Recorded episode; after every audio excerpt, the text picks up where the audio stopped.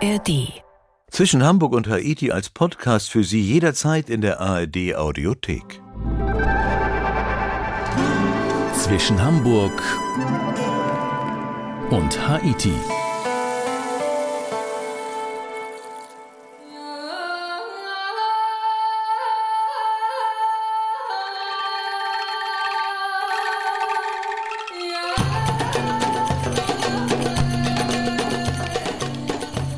Oman, das arabische Land, von dem viele sagen, viele, die sich auskennen, dass es noch immer die Atmosphäre von Tausend und einer Nacht habe. Wir besuchen diesmal in zwischen Hamburg und Haiti mit Udo Schmidt den Oman und schauen mal, wie sich dort Tradition und Moderne treffen. In diesem Land, das landschaftlich überwältigend ist, dünn besiedelt und vergleichsweise gut regiert. Isa Hoffinger ist für uns durch den Oman gereist. Hallo Isa. Hallo lieber Udo. Isa der Oman und Tausend und eine Nacht, habe ich eben gesagt. Passt das? Stimmt das? Ich denke ja. Ich weiß nicht, woran du denkst, wenn du Tausend und eine Nacht hörst. Also mir fallen fliegende Teppiche ein, mandeläugige Sultanstöchter, so richtig klischeemäßig und natürlich hübsche Prinzen. Und ich habe die Menschen auch als sehr, sehr friedlich erlebt. Also sehr offen. Und das ist natürlich zauberhaft oder bezaubernd und märchenhaft, wie gastfreundlich sie sind. Ja, das hört sich so an. Ja, woran, woran denke ich? Vielleicht doch ein bisschen an eine Krummdolche bei den Männern und an Bauchtanz und an Wasserpfeifen. Alles ein bisschen klischeehaft, aber wenn es ein bisschen stimmt, dann hat das ja auch was, nicht? Isa, du warst ja kürzlich für uns auch in Ägypten. Ist der Oman anders als andere arabische Länder? Und, äh, und wenn ja, ich vermute mal, dass es so ist, warum? Also es gibt sehr viele Dinge, in denen sich der Oman unterscheidet, zum Beispiel von Ägypten. Es ist nicht laut, es gibt keine hupenden Autos auf der Straße. Wenn die Leute auf den Basaren feilschen, also miteinander verhandeln, passiert das sehr, sehr ruhig. In anderen arabischen Ländern kenne ich das äh, wesentlich aufgeregter, dynamischer. Der Oman ist natürlich sehr dünn besiedelt. Man muss sich das vorstellen. Es gibt nur fünf Millionen Einwohner in einem Land, das von der Fläche her so groß ist wie Deutschland. Und die Leute freuen sich auch, wenn sie Touristen sehen. Das sind sie nicht so gewohnt. Das Land ist erst seit 50 Jahren offen für Touristen und die sind sehr neugierig auf Besucher, die da kommen. Was hat dich denn in den Oman gelockt? War es die Ruhe oder war es etwas von allem? Besonders reizvoll fand ich die Aussicht auf ein paar Nächte in der Wüste. Dort wollte ich unbedingt übernachten. Ich liebe Wüstenlandschaften und es gibt dort Wanderdünen. Die verändern ihre Formen je nach Wind und Regen und man ist sehr weit weg von diesem Lichtermeer, von diesem Lichtersmog der großen Städte, den wir so kennen. Es war zwar relativ heiß, als ich dort war, aber ich glaube, ich habe noch nie so gut und so extrem tief geschlafen wie in der Wüste. Das ist mal ein interessanter Tipp. Schlafen in der Wüste und sich richtig ausruhen, auch nicht schlecht. Ist denn diese Wüste das, was den Oman landschaftlich so ausmacht? Ich habe ja eben auch schon mal gesagt, landschaftlich überwältigend. Geht es da vor allem um die Wüste? Also der Oman ist reich beschenkt worden von Allah, Gott, dem Schöpfer, wem auch immer. Er hat alles. Und mit alles meine ich eher so leise Superlative, also keine lauten Events oder keine Partymeile, kein, kein Show-off reicher Gäste, aber er hat viele Naturschönheiten. Es gibt Inseln im Meer, dort kann man mit Walhaien schwimmen beispielsweise. Dann hat der Oman den Indischen Ozean. Er hat fantastische Berge, auch relativ hohe Berge.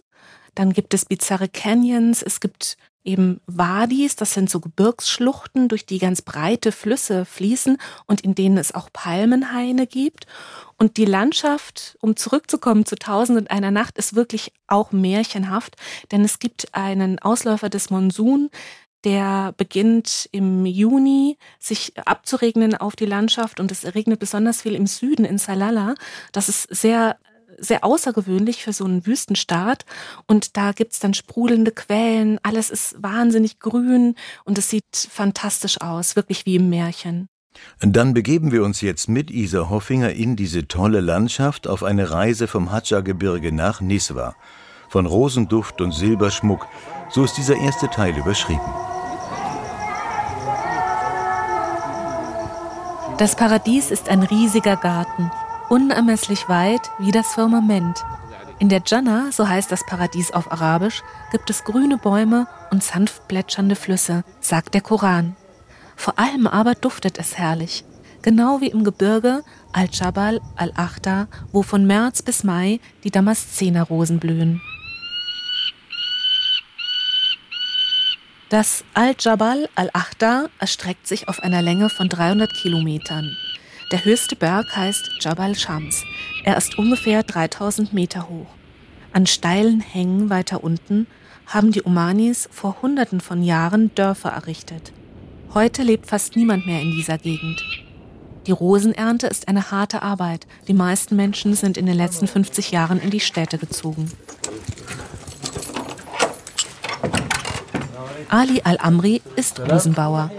Mit seiner Familie teilt er sich ein Beet in der Nähe des Dorfes Al-Akre. Etwa 30 Kilo Blüten pflücken er und seine Verwandten jeden Tag. In einem Buch notiert Ali genau, wer ihm wann wie viele Rosenblüten gebracht hat. Freunde bringen mir die Ernte und wir teilen dann das Rosenwasser. 50-50. Auf einer Baumwolldecke breitet Ali die Ernte aus und gießt Wasser darüber. Die Rosen werden mit Stiel gepflückt, weil darin viele Duftstoffe sind. Sie sollen frisch bleiben, bevor sie in Metallschalen geworfen werden, die auf einem Ofen stehen. Der Ofen brennt 24 Stunden am Tag. Die Rosen werden drei Stunden lang erhitzt. Die Flüssigkeit kondensiert und tropft in eine separate Schale. In dieser Schale, die Alcaraz heißt, wird das Rosenwasser mindestens 30 Tage aufbewahrt, bis es seinen vollen Duft entfaltet. Um eine Flasche mit 750 Millilitern herzustellen, braucht Ali ungefähr ein Kilo Blüten. Eine Flasche Rosenwasser kostet zwischen 12 und 19 Euro.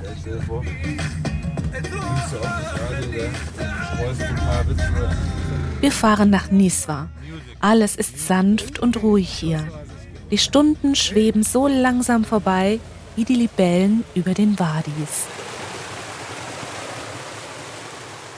In steinernen, etwa einen Meter breiten Kanälen strömt Wasser in die Stadt. Die Kanäle heißen Aflatsch. Das Wasser stammt aus Quellen, aus den Wadis und aus dem Grundwasser. Die ersten Kanäle wurden schon vor 1500 Jahren angelegt. Fünf Städten der Aflatsch gehören seit 2006 zum UNESCO-Weltkulturerbe. Abdullah Masheikhi, der uns drei Tage lang begleitet, erklärt warum. Die Stelle hier ist spannend. Sie wollten ein Drittel des Wassers in einen Teil der Stadt leiten und zwei Drittel in einen anderen Teil.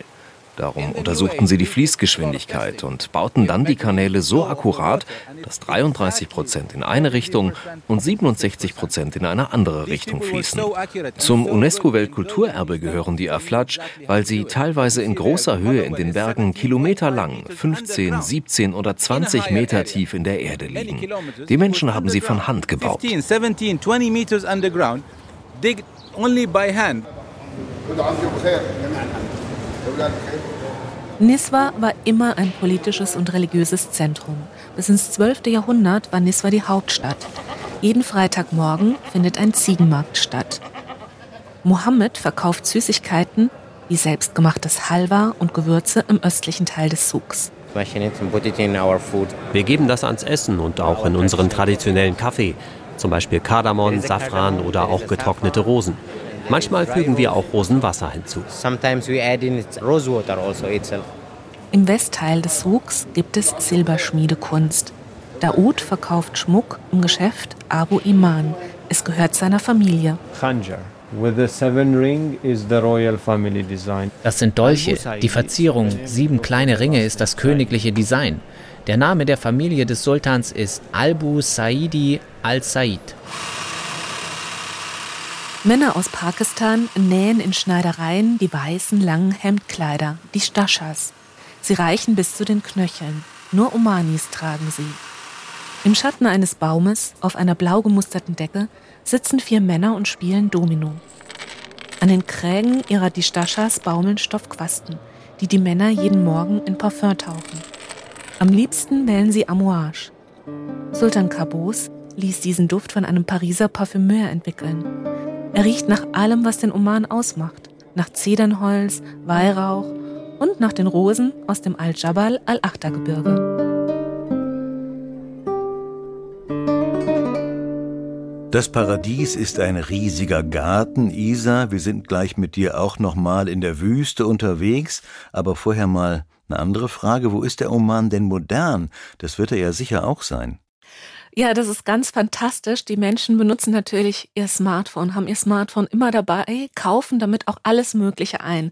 Also es gibt eine App, die nennt sich OpenSouk und damit kauft man vom Haustier über das Schaf, das man essen will, bis zum Auto oder Gebrauchsgegenstände. Man kauft alles ein. Also diese OpenSouk-App ist sozusagen der eBay des Omans. Und das äh, ist eine reizvolle Mischung, denn sie tragen ja die traditionellen Hemdkleider, die Omanis, weiße Kleider und diese runden Kappen, die so ein bisschen beeinflusst sind aus Sanzibars, eigentlich ein afrikanischer Stil, kein arabischer Stil. Und das sieht natürlich sehr traditionell aus. Und im Kontrast dazu hören Sie aber im Auto zum Beispiel, wir sind sehr viel Auto gefahren, amerikanische Musik, lauten Pop, äh, Rap, es gibt äh, Hip-Hop aus dem Oman, alles Mögliche. Und modern finde ich auch, keiner stört sich dort besonders an Scheidungen. Also ich habe viele Leute getroffen, die geschieden sind und viele Frauen möchten auch arbeiten. Das finde ich persönlich auch sehr modern. Der Oman ist, man kann es genauso sagen, absolutistisch regiert von einem Sultan. Das ist nicht unbedingt modern, aber er ist trotzdem weitgehend gut regiert, habe ich jedenfalls eben behauptet. Kann man, darf man das so sagen aus deiner Sicht? Mm, ich denke schon. Also Ali, ein sehr weiser Mann, ein Bauernsohn, der seit 20 Jahren in der Wüste lebt und den ich dort getroffen habe, der glaubt das zumindest. Also aus seiner Perspektive gilt zwar die Scharia, aber Sultan Qaboos hat den Menschen eben Frieden gebracht. Früher gab es kein Oman als Land, sondern es gab sehr viele verschiedene Gebiete, in denen lebten bestimmte Stämme und der Sultan hat diese Stämme vereint und daraus wurde dann das Land Oman. Und da musste er mit viel Diplomatie vorgehen und insofern hat er dem Land wirklich viel Gutes gebracht. Der Oman ist ja wohlhabend geworden in den vergangenen 50 Jahren. Das ist sicher ein Teil des Guten, äh, den der Sultan gebracht hatte. Profitieren denn alle fünf Millionen Einwohner davon, von diesem Geld, das da fließt? Wie sind deine Beobachtungen? Ja, also es gibt keinen Hunger wie zum Beispiel in Ägypten und ich habe auch nicht das Gefühl, dass der Sultan ähm, sich einlässt, der aktuelle Sultan, auf einen Wettlauf. In den arabischen Ländern findet ja immer so eine Art Wettlauf statt. Wer hat die, das höchste Gebäude, die modernsten Bahnen und die teuersten Prestigeprojekte? Ich glaube, dass der Oman da dezent investiert und gar nicht als größtes Land wahrgenommen werden möchte oder als hypermodernes Land wahrgenommen werden möchte.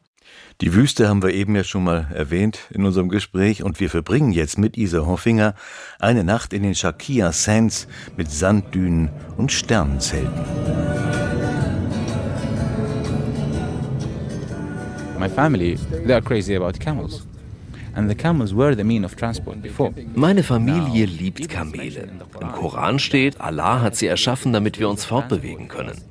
Kamele gelten auch als Sina, das bedeutet Zierde. Wir geben damit an. Das Kamel zeigt deine Art zu leben.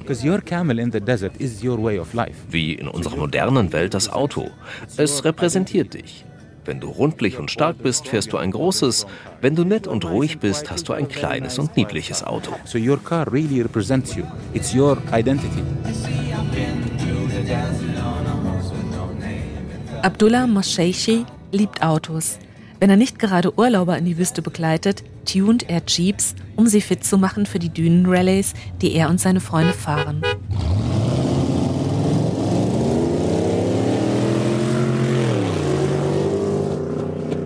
Wir sind in der schönsten Wüste des Omans, Sharkia Sands. Man kennt sie auch unter dem Namen Wahiba Sands. Die Region wurde nach dem Stamm der Bani Wahiba benannt. Nicht die Oasen, nicht die Wadis, nicht der Indische Ozean und nicht die Berge, sondern die Wüste ist das Herz des Omans. In der Morgenröte schimmert der Sand rosafarben und orange. Beim Sonnenuntergang leuchtet er golden und ockerfarben. Je nach Wetter verändern die Dünen ihre Formen. Es gibt flache Hügel, runde Kuppen, endlose wellenförmige Ebenen und spitze Berge. Am Morgen dieses Apriltages ist es noch stürmisch. Vor der Windschutzscheibe unseres Jeeps wirbeln die Sandkörner in kreiselförmigen Bewegungen durch die Luft.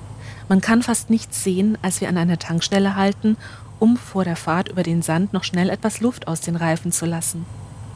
Der Klimawandel zeigt sich im Oman durch Starkregenfälle. Ist der Sand nass, wird es schwieriger, darauf zu fahren, sagt Abdullah. Schlafen werden wir in Beduinenzelten. Das Abendessen bereitet Ali Baloch zu. Ali kommt aus Pakistan, lebt aber fast das ganze Jahr über im Oman. Nur im Sommer, wenn es in der Wüste unerträglich heiß wird, besucht er seine Familie zu Hause. Wir sitzen am Lagerfeuer, ganz nah bei den Sternen. Ich wurde auf dem Land geboren. Wir haben bis heute keinen Zugang zu sauberem Wasser, keine Krankenhäuser, die Schulen sind nicht gut. In der Wüste ist es friedlich. Ich mag diese Atmosphäre.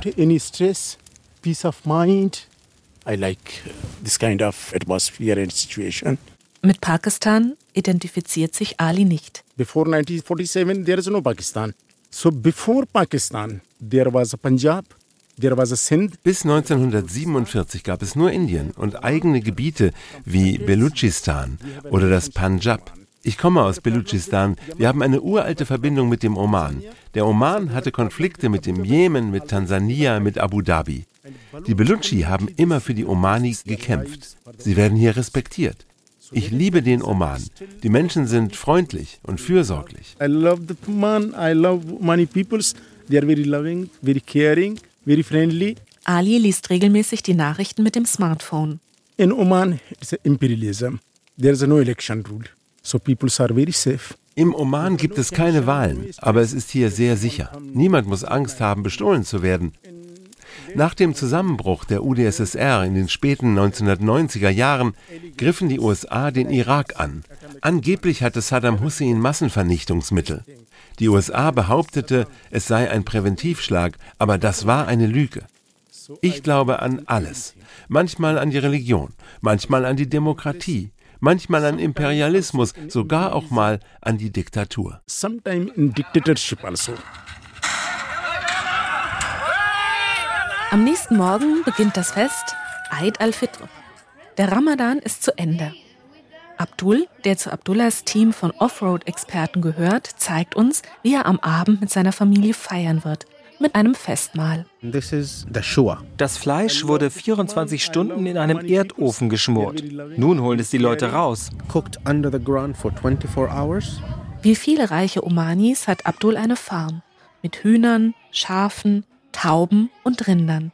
Die Tiere kauft er online, genau wie seine Autos. Wir haben eine App, sie heißt Open Souk. Hier gibt es Autos, Tiere, was immer du suchst. Whatever I need.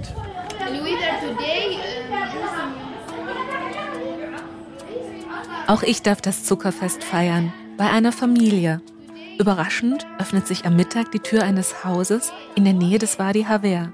Ein Mann bittet mich herein. Ich sitze bei seiner Frau und vielen Kindern. Körbe mit Fleisch stehen auf dem Boden neben uns. Es gibt Kuchen, Halva, Bonbons und Kekse. Meine Gastgeberin Miriam, ihre Schwestern und Cousinen sind schon seit 4 Uhr nachts dabei, Essen für über 40 Personen zuzubereiten. Sie fragen mich, ob ich Kinder habe und ob ich in einer Stadt lebe. Zum Abschied malt Miriam Blumen mit Henna auf meine linke Hand. Obwohl sie wenig Englisch spricht, schafft sie es, genau wie Ali, Abdullah und Abdul, dass ich mich geborgen fühle, weil ich im Oman fremd bin, ohne einsam zu sein. Fremd ohne einsam zu sein und dann auch noch zum Zuckerfest eingeladen, Isa, war das etwas Besonderes? Oh ja, also damit hatte ich überhaupt nicht gerechnet. Ich wollte absurderweise Canyoning machen. Das musste ich aber abbrechen, denn ich leide unter Höhenangst und es hatte stark geregnet und durch den Regen waren die Felsen sehr rutschig und ich habe mich das nicht wirklich getraut. Also bin ich am ersten Tag nach dem Ramadan einfach durch ein Dorf gelaufen in der Nähe des Wadi Haver. Dort sollte das Canyoning stattfinden und ich habe dann gehört, dass hinter einem Tor oder hinter einer Haustür jemand mit einem Beil Fleisch zerhackt Also große Knochen, es klang nach, nach richtigen großen Beinen von großen Tieren. Und ich habe dann ganz schüchtern durchs Schlüsselloch des Tors geschaut, hinter dem die Menschen eben am Zerteilen waren und äh, dabei waren, das Essen vorzubereiten für ihr Fest. Und dieses Tor hat sich dann wie der berühmte Sesam sofort wie von Zauberhand für mich auch geöffnet. Und ein Mann stand da und meinte einfach nur, komm und winkte mir und bat mich ins Haus. Es war der Vater einer sehr großen Familie, wie sich dann herausstellte. Er selbst sprach kaum Englisch. Seine Frau war sehr jung, sprach ein bisschen besser Englisch. Und ich durfte dann bei den Frauen und Kindern sitzen. Wir haben uns sehr angeregt unterhalten. Die waren unglaublich neugierig, was ich mache. Sie haben mir Unmengen Süßigkeiten angeboten. Und wir haben stundenlang da gesessen und ich fand es ganz bezaubernd. Die Kinder haben mir nicht geglaubt, wie alt ich bin, da ich keine grauen Haare habe. Also sie meinten, ich habe blonde Haare und das war für sie faszinierend, dass ich mit so hellen Haaren doch schon so alt bin, wie ich bin. Und der ganze Charme oder diese, diese Herzlichkeit, ich habe dann noch eine Bemalung auf der linken Hand bekommen aus Henna mit Blütenmotiven, es war wunderschön. Ähm, das, da hatte ich wirklich Gänsehaut. Also es war ein sehr, sehr schöner Tag. Ja, und wir lernen, dass Neugierde auf beiden Seiten ja hilft, nicht in so einem Fall. Dann passiert was ganz Besonderes. Du hast eben gesagt, der Canyoning wäre eigentlich geplant gewesen. Das ist ja typisch touristisch. Wie entwickelt sich denn der Tourismus im Oman? Wird sich das Land auch durch Tourismus in der Zukunft ändern? Was meinst du? Ich glaube, das Tourismusamt geht da sehr klug vor. Also sie möchten, sie möchten keinen Massentourismus im Oman. Die Hotels, die es gibt, sind im Luxussegment. Das kann sich nicht jeder leisten, muss man ehrlicherweise sagen. Auch eine Übernachtung in der Wüste ist relativ teuer. Das heißt, Massentourismus wie in Spanien oder an, an der Riviera in Italien wird es nicht geben. Isa Maskat ist die Hauptstadt des Oman. Muss man die besuchen? Ich finde ja, mich hat sie begeistert, weil es dort nämlich die einzige Oper in den arabischen Ländern gibt. Und es gibt natürlich die berühmte Sultan Kabos Moschee, die zu den bedeutendsten der Welt gehört. Ich kenne aber auch andere Reisende, die sich im Süden wohler fühlen. Dort gibt es schönere Strände und Kamele laufen frei herum überall. Es gibt den Süden, im Süden bei Salala auch mehr Oasen und der Weihrauch kommt auch aus dieser Gegend. Die Altstadt von Muscat ist jetzt nicht besonders spektakulär, aber es gibt einen sehr netten Zug und auch einen tollen Fischmarkt dort. Aber dann, Isa, empfehle ich dir eben auch nochmal die Oper von Kairo. Die gibt es nämlich auch. Ich war schon mal da, insofern weiß ich das ganz genau. Ach. Also es gibt noch eine zweite, macht aber nichts. Da haben wir jetzt zwei Opern in der arabischen Welt. Mag sich gerne melden, wer noch eine dritte kennt. Ja, mit Isa Hofinger sind wir jetzt in Maskat, Allahs Werk und Iblis Beitrag. So ist die Geschichte überschrieben. The whole region is going through ups and downs. You know, there's big competition. Saudi Arabia die arabische Region verändert sich gerade. Es gibt einen Wettbewerb. Saudi-Arabien öffnet sich, Dubai macht viel Werbung. Ich hoffe, der Tourismus im Oman wird auch wachsen. Mutada Al-Lawati ist Kalligraph und Zeichner. In seinem Geschäft verkauft er Bilder und Träume. In the Islam time, Früher glaubten die Menschen, dass man nichts zeichnen darf, was eine Seele hat, keine Tiere und keine Menschen. Darum wurde die Kalligraphie populär.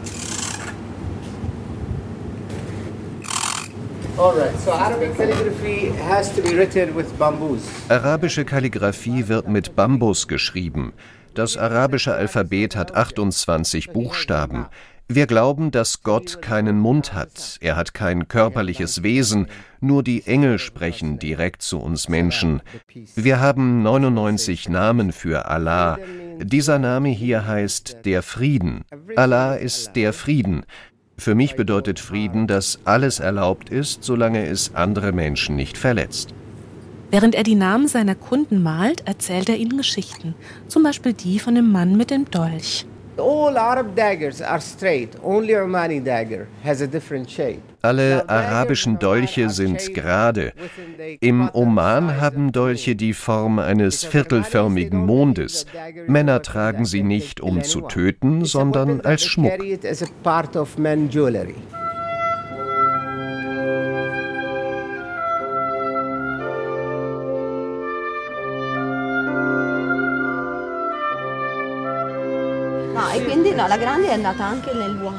Vor der berühmten Sultan Kabus Moschee stehen etwa ein Dutzend Italiener. Die Sängerinnen und Sänger treten in Cosi fan tutte von Mozart auf. Neben dem Bahrain National Theatre und dem Qatar Opera House, in dem nur Konzerte gegeben werden, zählt es zu den ersten Opernhäusern in den Golfstaaten. Eröffnet wurde es 2011. Ihr Gastspiel in Maskat nutzen die italienischen Sängerinnen und Sänger, um mehr über den Islam zu erfahren. Im Besucherzentrum der Moschee lassen sie sich erklären, was im Koran steht. 300.000 Tonnen Sandstein aus Indien importierte Sultan Kabus, um die Moschee zu bauen. 2001 wurde sie eröffnet. Es gibt eine große Männergebetshalle und eine kleinere Frauengebetshalle. Die fünf Minarette symbolisieren die fünf Säulen des Islams. Shahada, das ist das islamische Glaubensbekenntnis. Salat, das bedeutet die Pflicht zu beten. Zakat, das sind Almosen an Arme. Saum, so heißt das Fasten im Ramadan und die Hasch, eine Pilgerfahrt nach Mekka, die jeder Gläubige einmal im Leben antreten soll. Der Teppich in der Männergebetshalle ist 4300 Quadratmeter groß. Er gilt als Meisterwerk iranischer Knüpfkunst. 600 Frauen waren drei Jahre lang mit der Herstellung beschäftigt. An der Decke unter einer Kuppel hängt der größte Kronleuchter der Welt. Er misst 8 mal 14 Meter, trägt 1122 Lampen und ist mit Swarovski-Kristallen behängt. So viel Prunk, das sieht tatsächlich nach einem Wettbewerb der Golfstaaten aus, wie der Kalligraph Murtada sagt. Ali Badawi hat eine andere Vision vom Tourismus. Ich fände es furchtbar, wenn sich der Oman so entwickeln würde wie Dubai, mit Hochhäusern überall. Dubai hat natürlich seine Reize, aber es ist ein Land der Superlative. Oman hat mehr Tiefe, Geschichte, Kultur. Oman has a culture, it has history, it has uh, human sentiment and uh, hospitality. An Bord von Sarah, seiner Yacht, mit der er Urlauber von Maskat aus zu Inseln fährt, gibt es feine Teppiche und edle Hölzer. Alis Lieblingsstück aber ist ein kleines Bild, das er im Maschinenraum aufgehängt hat. Actually, every part of this interior took a part of my heart designing. It took In meinem Boot steckt viel Herzblut. Ich habe es selbst konstruiert. Aber an diesem Bild liegt mir besonders viel. Es ist nicht wertvoll. Meine Mutter hat es mir gegeben, weil sie mir irgendetwas mitgeben wollte und damals nichts anderes hatte. Nun erinnert es mich jeden Tag an sie. Ali Badawi kommt aus Ägypten und hat im Oman Karriere gemacht. Er sagt, persönliches Glück sei unbezahlbar. The way we look onto life as Middle Easterners is a bit different than a Western, the modern Westerner looks onto life. Die Art, wie wir das Leben betrachten, unterscheidet sich von Denkweisen in der westlichen Welt. Es geht uns nicht darum, zum Mond zu fliegen oder um materielle Dinge. Wir sind viel introspektiver. Es war wunderschön für mich zu sehen, wie die Deutschen ihre Arme, Häuser und Herzen für syrische Flüchtlinge geöffnet haben. Diese Gastfreundschaft haben wir hier auch und ich hoffe, das bleibt so. And I thought that was beautiful. That's the same sentiment that we value here.